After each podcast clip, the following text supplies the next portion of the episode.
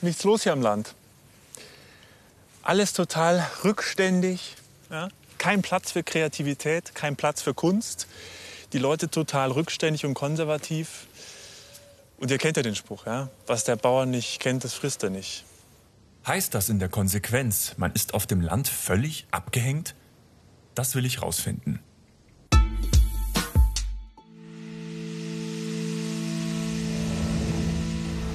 Menschen, die sich abgehängt fühlen, haben den Eindruck, von der Politik vergessen worden und vom öffentlichen Leben ausgeschlossen zu sein.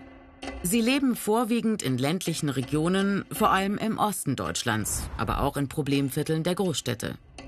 Das Gefühl, abgehängt worden zu sein, hat einen realen Hintergrund. Zum einen den Abbau von grundlegender öffentlicher und privater Infrastruktur in vielen Dörfern. Weil das Geld in den Gemeinden knapp wurde oder weil es wirtschaftlich nicht mehr rentabel zu sein schien, stellten Kommunen öffentliche Verkehrsmittel ein und schlossen Schulen. Praxen von Ärztinnen machten dicht und Managerinnen schlossen Supermärkte. Die Folge? Wer es sich leisten konnte, wanderte ab in die Städte. Dorthin, wo es gute Jobs, Kitas und Schulen gab. Zurück in den abgehängten Dörfern blieben Menschen, die nicht mehr wussten, wie sie zum Einkaufen in den nächstgrößeren Ort kommen sollten und die das Gefühl bekamen, für uns interessiert sich eh keiner. Aber nicht überall in den ländlichen Regionen fühlen sich die Bewohner abgehängt. Manche Gegenden prosperieren und besitzen eine sehr gute Infrastruktur. Und es scheint sich sogar ein Trend zu entwickeln, ehemals abgehängte Regionen wieder neu anzubinden. Unabhängig davon, Viele Menschen haben Angst davor, durch die Folgen der Globalisierung sozial abzusteigen. Oder sie fühlen sich kulturell abgehängt und sehnen sich nach einer vermeintlich heilen Welt zurück.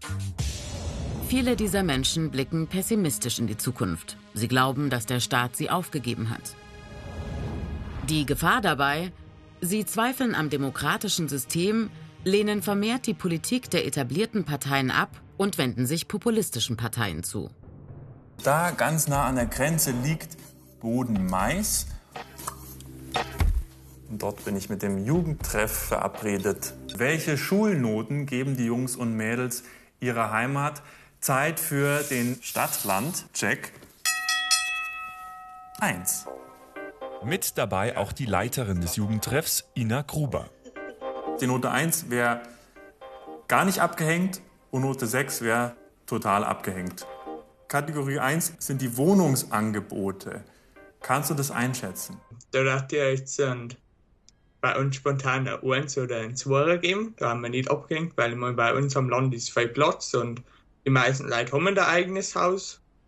Und man kann auch hier Häuser bauen, und weil noch viel Grund zur Verfügung ist. Und es ist ja nicht so teuer wie in der Stadt. Nächste Kategorie äh, ist Freizeitmöglichkeiten. Was kannst du freizeitmäßig in Bodenmais machen? Gibt es viel oder wenig? Also ich darf jetzt mir sagen, eigentlich fast zwei, weil wir haben sehr viele Wirtshäuser und Hotels, wo man einfach mal am Abend hingehen kann und sich mit Freunden treffen. Wir haben ein Hallenbad, wir haben ein Freibad, wir haben eine Sportanlage, Tennis oder Fußball. Hat man keinen Führerschein oder hat man einen höheren Anspruch, also zum Beispiel Konzerte, Theater, Oper oder sowas, dann ist es schon eher vier bis fünf. Nächste Kategorie ist Toleranz, Offenheit. 2015 bis 2017 sind viele, viele Flüchtlinge ähm, im Landkreis Regen aufgeschlagen und sind auch viele geblieben. Und ja, es ist ganz, ganz schwierig. Es gibt einen latenten Rassismus. Ja, ich würde sagen, da ist schon ganz schön Luft nach oben. Ich gebe eine 4. Wie sieht es denn aus mit der politischen Partizipation? Wenn du jetzt sagst, ich will politisch aktiv werden, habt ihr da die Möglichkeit? Sagen wir mal eine 4, eine 4 plus wir haben wahrscheinlich nicht so viele Möglichkeiten, weil in der Stadt, ich kann an Demonstrationen teilnehmen, da gibt es überall irgendwelche Sitze oder Vereine oder halt so von der CDU, SPD. Die Ausbildungsplätze oder die Ausbildungsmöglichkeiten, was würdest du sagen? Also da glaube ich, gibt es schon ein großes Angebot bei uns, ja. Note? Zwei. Letzte Kategorie äh, heißt Diversität beziehungsweise Vielfalt? Es ist eine Vier, weil wo nicht viele Menschen sind, ist es auch schwierig, dass es viele verschiedene Gruppen gibt. Fast alle hier sind katholisch und jedes Kind wird hier katholisch aufgezogen. das ist halt einfach so im Bodenmais, mehr oder weniger. Jetzt kommen die Ergebnisse zu den sechs Kategorien. Am besten abgeschlossen hat mit einer Note von 2,2 die Ausbildungsplätze. Hätte ich nicht gedacht, dass es so viele Ausbildungsplätze am Land gibt. Wohnungsangebot hat die Note 2,4. Dicht gefolgt von den Freizeitmöglichkeiten mit 2,8. Offenheit ist schon mit 3,8 Durchschnittsnote ein bisschen abgeschlagen. Den gleichen Notendurchschnitt hat übrigens Diversität, Vielfalt. Also da hat das Land noch Nachholbedarf, genauso wie bei der politischen Partizipation, was mit der Durchschnittsnote von 4 die schlechteste Note bekommen hat. Das Leben auf dem Land. Aber was muss passieren, damit junge Menschen sich dort nicht abgehängt fühlen? Ein wichtiger Punkt, genau Arbeitsplätze. Weil wenn es die nicht gibt, dann ziehen die jungen Menschen weg. Hier in Fichtach, das ist genau gesagt 20 Kilometer entfernt von Bodenmais, gibt es junge Menschen, die sagen, wir sorgen bei uns selbst für Arbeit. Und zwar sind das die Pixeltypen. Inhaber der jungen Firma ist Tobias Bahls. Wie findet er es als Kreativer auf dem Land? Was sind denn noch die Vorteile, in Fichtach zu arbeiten und da ein Büro zu haben? Die Vorteile sind wahrscheinlich die Nachteile für viele andere. Manchmal hat man ist sofort in der Natur. Ich, ich Snowboard im Winter total gern, im Sommer tue ich gerne Mountainbike. Das ist bei uns perfekt.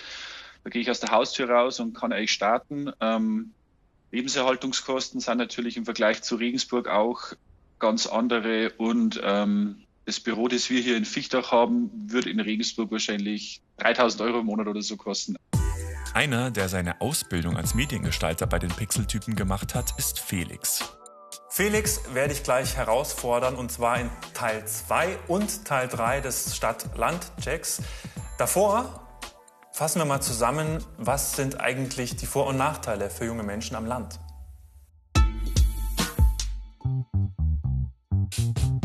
Nix wie weg oder bleiben.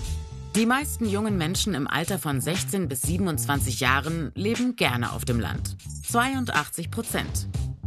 Ergebnis einer Studie von 2020 am Beispiel von 15 ländlichen Kommunen in Bayern, von strukturschwach bis boomend. Die Befragten sehen im Landleben vor allem folgende Vorteile. Natur, Gemeinschaft, Familie.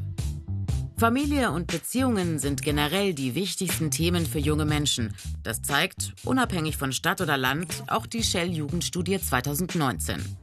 Also alles okay auf dem Land? Nein.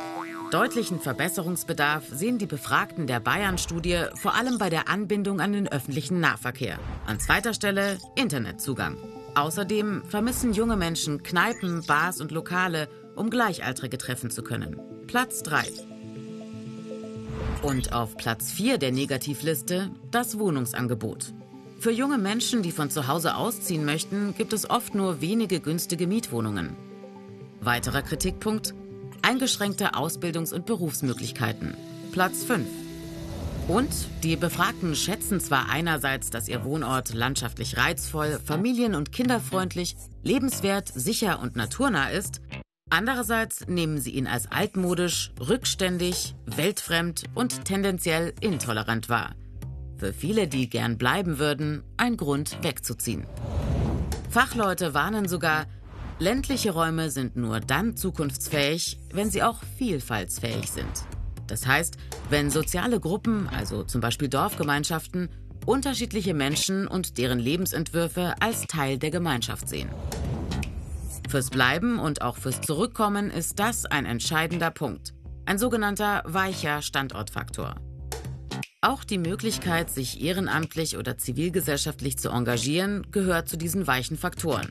Genauso wie soziale Beziehungen und Partizipation, also die Chance, politisch mitzuentscheiden. Der Wunsch, in der Heimatregion zu bleiben, ist bei vielen jungen Menschen jedenfalls stark. Selbst wenn sie ihren aktuellen Wohnort verlassen müssten, würden gut 44 Prozent der Befragten einen Wohnort in der näheren Umgebung wählen. Nur 5 Prozent würden in eine Stadt mit über 100.000 Einwohnern ziehen.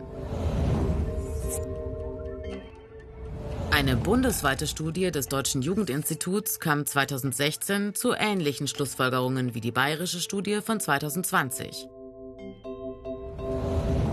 Harte Standortfaktoren wie Internet und Mobilität stehen ganz klar auf der To-Do-Liste.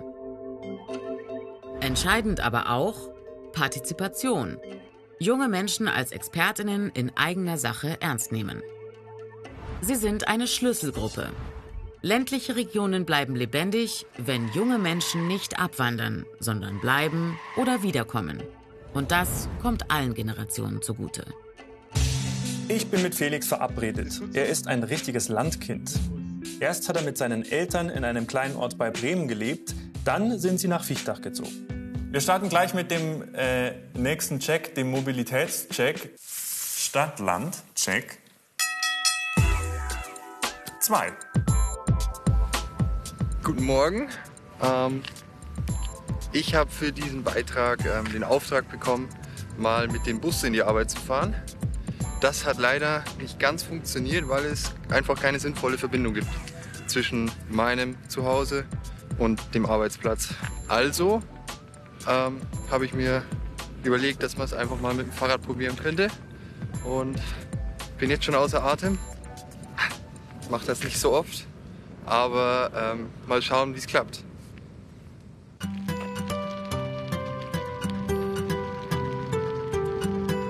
Da vorne ist das Büro. Geschafft. Also, ich habe jetzt eine Stunde gebraucht. Du hättest mit dem Auto eigentlich 10 Minuten gebraucht. Wenn du einen Bus genommen hättest, eine halbe Stunde. Eine Stunde, ja. Das heißt, was würdest du, was würdest du sagen, wenn wir jetzt den Check zusammenfassen? Ist das Land oder zumindest die Region Fichtach bei euch jetzt in Sachen Mobilität durchgefallen oder eher noch ausbaufähig? Also es gibt viele Möglichkeiten, aber jetzt gerade in meinem Fall, wo es ja doch ein bisschen spezieller ist, weil äh, ich, wie gesagt, Wohnort und, und Arbeitsplatz jetzt nicht so zentral gelegen, ähm, war es halt schwierig. Dann, wir haben es ja gerade schon angedeutet, wollen wir jetzt mal ähm, unseren nächsten Check machen, der ja noch aussteht.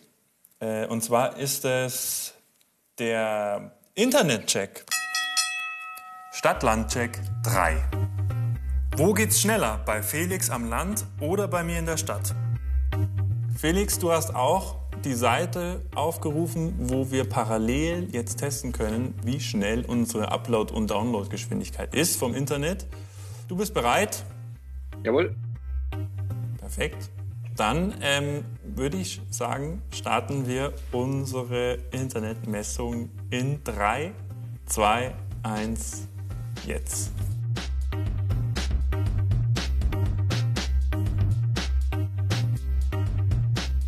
Abgeschlossen. Laufzeit 11 Millisekunden bei dir und 93 Mbit pro Sekunde im Download-Bereich.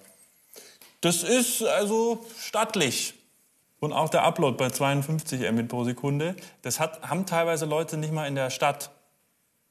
Check geht eindeutig an Fichtach. Allein dafür, dass sie das Glasfasernetz da ausgebaut haben. Felix, Check erfolgreich, abgeschlossen. Fazit. Auf dem Land abgehängt sein, das ist ganz klar ein Vorurteil und trifft echt nicht überall zu.